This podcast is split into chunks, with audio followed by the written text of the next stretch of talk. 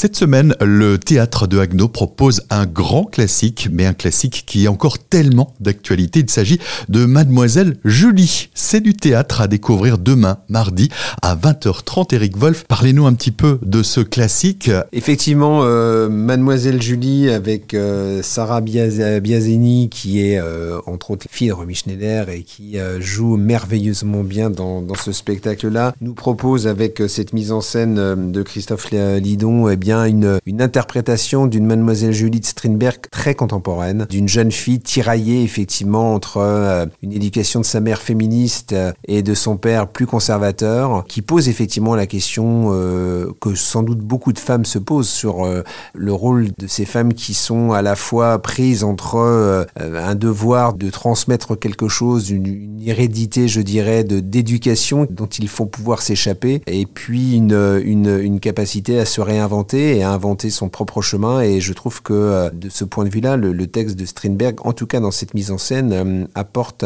et souligne effectivement euh, le combat des femmes pour, pour effectivement s'émanciper de cette tutelle masculine et de cette éducation paternelle dont elle a hérité. Et tout le lien et tout le jeu qui se fait avec, avec beaucoup de force et de présence. Il y a une énergie sur le plateau. Enfin, c'est extrêmement présent, prégnant, je trouve. Enfin, moi, j'ai été, j'étais au premier rang quand je l'ai vu et je sentais cette énergie à, fleur de peau, quoi. Enfin, voilà, de, ce combat sur scène, euh, de, cet engagement qui remet au goût du jour effectivement un texte de, Strindberg euh, de très très belle manière. J'invite vraiment les, les, spectateurs à venir assister à cette très belle représentation.